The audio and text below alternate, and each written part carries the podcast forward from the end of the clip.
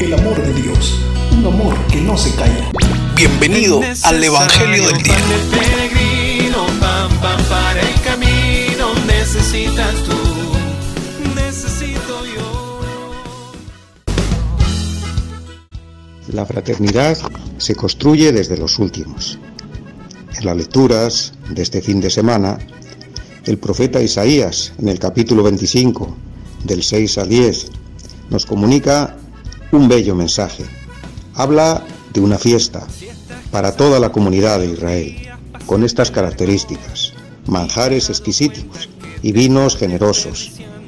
Se alejará el sufrimiento de todo el pueblo, se enjugará las lágrimas de todos los rostros y se aniquilará la muerte para siempre.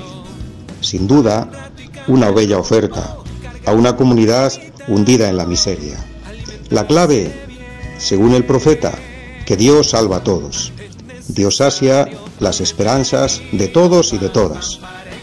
En la misma línea hoy, el Papa Francisco, un profeta de nuestro tiempo, acaba de publicar una carta encíclica con este título, Todos y todas hermanos y hermanas. Y la escribe en estos momentos de crisis de la humanidad. Leo dos preocupaciones importantes que él tiene. Habla de las personas que son descartadas en este mundo.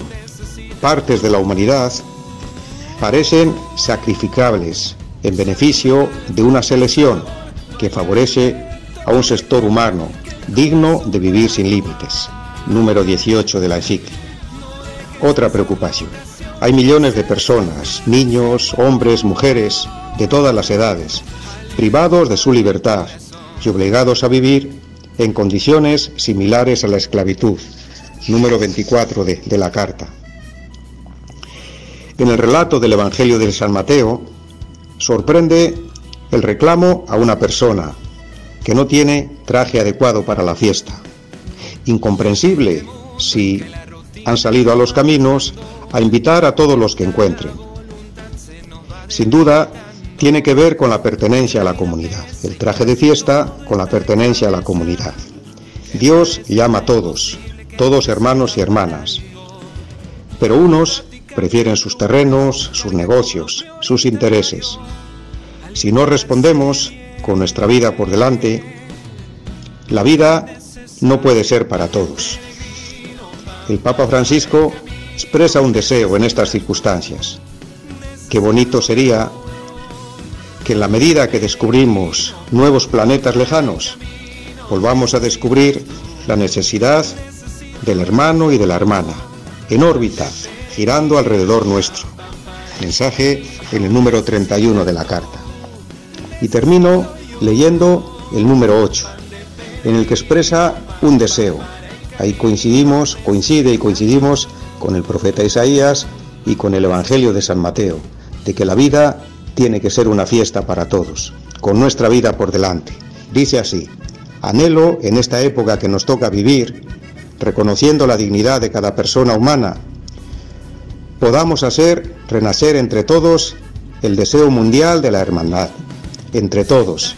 He aquí un hermoso de secreto para soñar y hacer de nuestra vida una hermosa aventura. Nadie puede pelear la vida aisladamente se necesita una comunidad que nos sostenga, que nos ayude y en la que nos ayudemos unos a otros a caminar hacia adelante. Qué importante es soñar juntos. Solos se corre el riesgo de tener espejismos, en los que se ve lo que no hay. Los sueños se construyen juntos. Soñemos como una única humanidad, como caminantes en la misma carrera humana, como hijos de esta misma tierra, que nos cobija a todos, cada uno con la riqueza de su fe y de sus convicciones, cada uno con su propia voz, pero todos hermanos y hermanas. Un feliz fin de semana, mis mejores deseos.